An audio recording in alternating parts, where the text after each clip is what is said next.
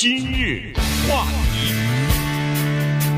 欢迎收听由中讯和高宁为你主持的今日话题。今年的八月四号啊，呃，在我们洛杉矶的 Windsor Hills 这个地方，上呃中午大概一点半左右哈，大白天，呃，有一辆车高速闯红灯啊，这个高速高到什么程度呢？现在说是一百三十 mile 一个英呃一小时，那这个速度 恨不得。呃，和火箭一样，在这个 local，在这个一般的路面上闯红灯以后，当然就造成严重的车祸啊！结果当场就造成五个人死亡，其中有一名还是孕妇。呃，肇事者呢是一名三十七岁的女护士，叫做 Nicole Linden。那么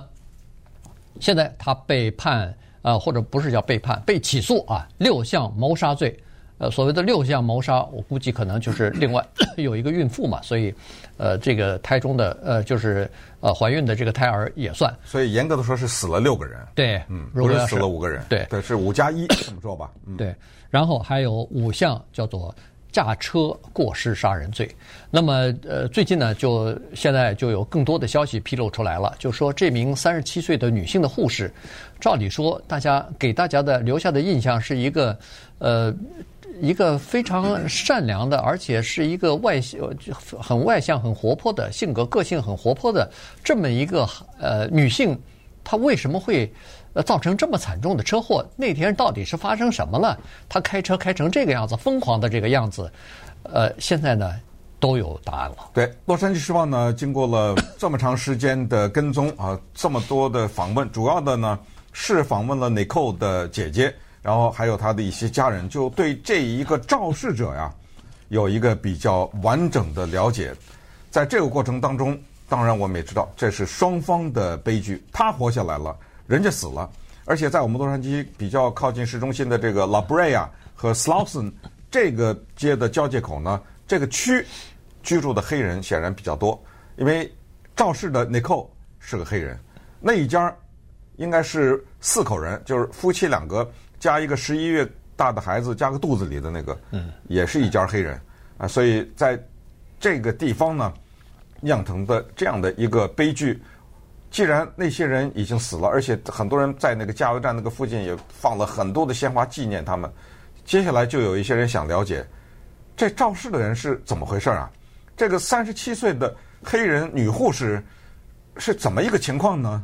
哦，随着慢慢的调查的深入。以及法庭的一些文件，我们才知道，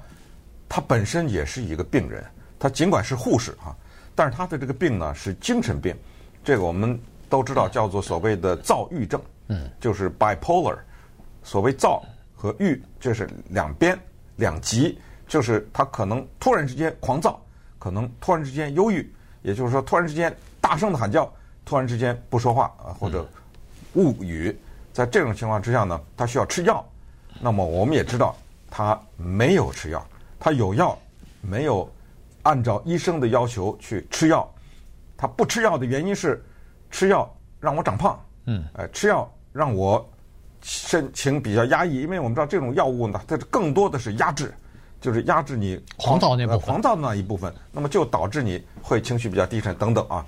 那既然这样的话，洛杉矶时报有这么大篇的一个报道，我们就把当中一些核心的地方啊拿出来呢，跟大家讲讲，看看这三十七岁的 Nicole 啊，他这一辈子是怎么走过来的？因为他现在面临的是十一项起诉。这十一项起诉当中，哪怕是有一个两个成立的话，基本上他在监狱里要蹲九十年，那完了这辈子。当然，其实。他还是幸存者，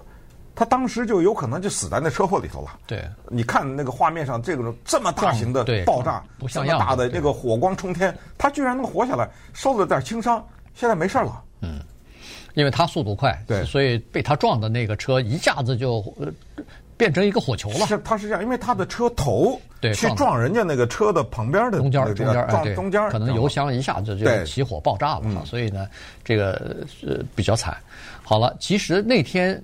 其实那天在车祸发生之前，他的姐姐就发现他不大对劲儿了，因为他呢在跟他姐姐打电话的时候啊，他姐姐就听他叫做前言不搭后语，而且那天是四通电话。对，嗯，在这个之前打了四通电话。呃，前言不搭后语的意思就是说，有的时候说了两个字，然后跳跃了，马上又说其他。就是说，他姐姐听电话的时候根本不知道他想要表达的是什么意思。嗯、然后，这个他姐姐后来呃接受采访的时候是说，就像什么呢？就像是我们有的时候做梦啊，梦醒了以后，你突然记得梦里头的其中的断断续续几个片段，但是你没有记住记住所有的这个梦境，大概就是那种样子，就好像是他妹妹在梦游。的时候，断断续续说了几句话。嗯，所以他一个姐姐接跟他妹妹听通过了这个电话之后，跟尼寇通了这个电话之后，马上他就过了一会儿，又给另外的一个姐姐打电话，都不在加州啊，这两个姐姐都在外州呢，所以打电话说不行，尼寇，咱们的妹妹好像我我刚跟她通过电话，她好像是又不大正常了，这个有问题。他们原来是准备说过段晚上或者下午过段时间再给她打个电话，看看情况怎么样，就没有想到再下来接电话的时候，他妹妹已经在警察局了。是因为最后一通电话是一点二十四分，这是下午的时间，车祸发生在一点三十分，所以他在车里打的。他是在最他那天打了四通电话，最后一通是在车里，然后那个导火索呀，就让他姐姐觉得这个人疯了，主要的原因就是他。断断续续，前言不搭后语，然后突然之间，他跟他姐说：“我要结婚了。”嗯，他姐说：“你跟谁结婚啊？”他说：“你知道那个好莱坞明星，这个里面呢有一个空白，为了保护那个明星，但是我们可以帮你填空，什么 Brad Pitt 呀，著名的著名的 Tom Cruise 啊等等，帮你填空啊，我要跟他结婚了。那你想想，我们作为一个正常的人，听到自己的家人说自己，比如说我有个妹妹，她说她要跟 Tom Cruise 结婚了。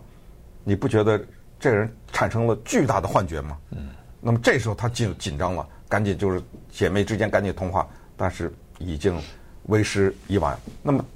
当时他的这个姐姐啊叫做 Kim 嘛，跟他的另外一个姐妹叫做呃 Camille，他们之间通电话是说的什么？他说：“看来我们这家里这妹妹啊又犯病了。”嗯。他用的是“又”这个字，而之前呢，他有过大型的。就不正常的表现。那么稍等会儿，我们就来看一看，作为一个家里的成员啊，因为他的这种不正常，外人不知道，对，很少有外人知道，只有他们自己的家里人知道。作为一个家人成员，他们注意到了他的是什么东西，让他们突然警惕起来了。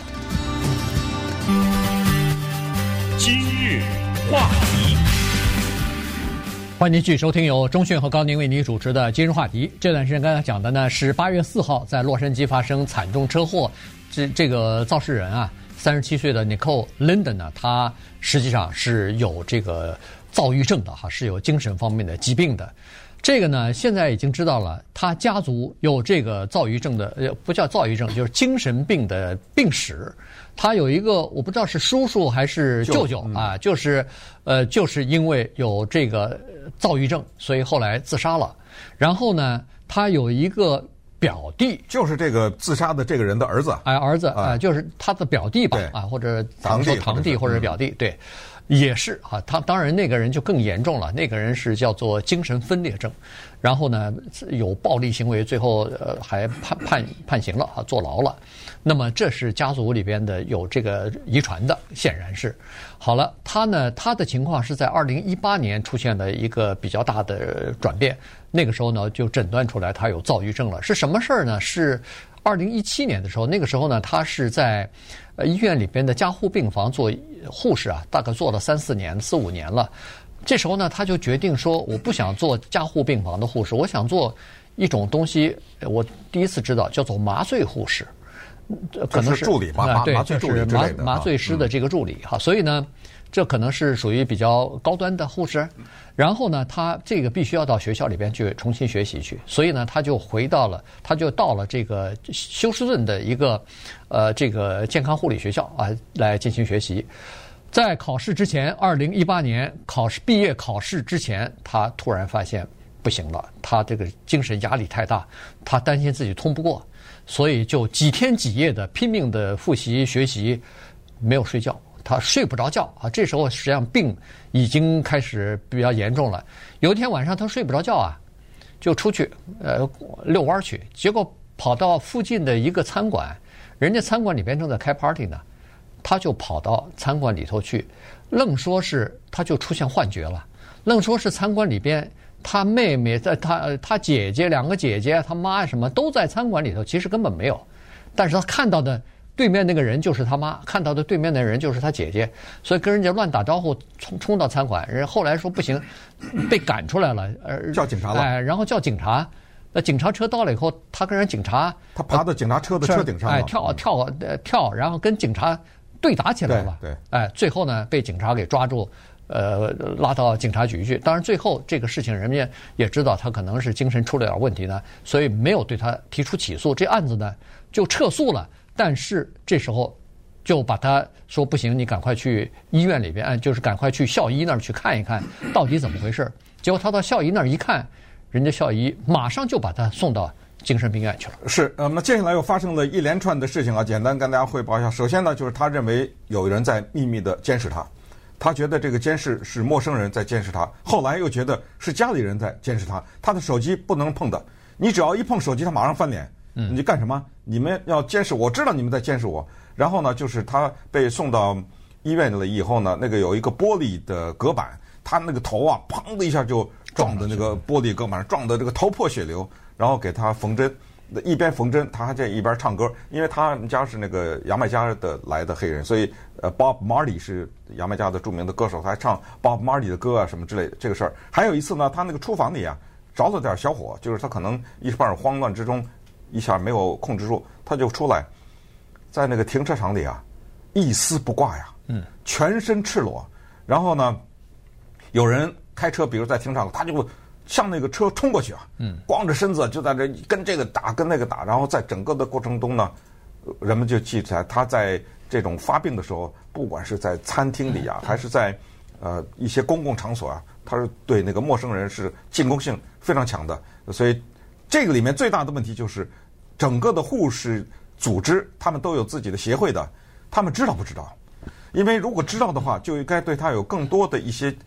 呃监视，或者是更多的一些看护。但是好似乎没有。然后就是他们家人注意到，他每次发病都有一个特别有意思的一个情况，就是洗衣服。嗯，他把那个衣服啊，一大堆衣服洗洗干了以后烘干，烘干了以后从烘干机里拿出来，再放到洗衣机里再洗。再烘干，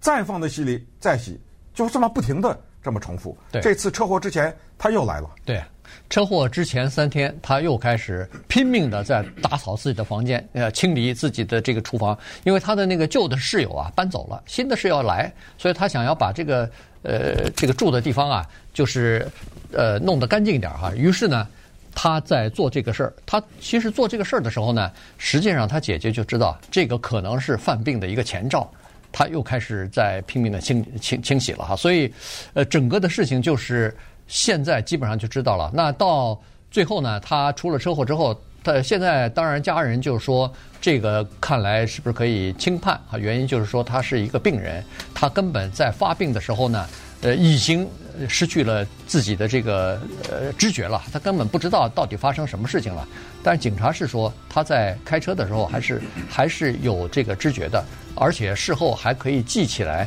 呃，某些片段啊，就是发生车祸的这个某些片段，所以现在就对他提出了刚才说的十一项的起诉。现在他在这个监狱里头啊，就是看守所里头，就是不得保释啊，哎，不得保释。现在因为他对社会还是有危害的，有这个威胁的。呃，跟他姐姐打电话的时候是一直痛哭，痛痛哭啊，这个一直是流着眼泪，因为他知道现在他也明白了，他的后果可能是。以后的后半辈子，大概都要在监狱里边度过了。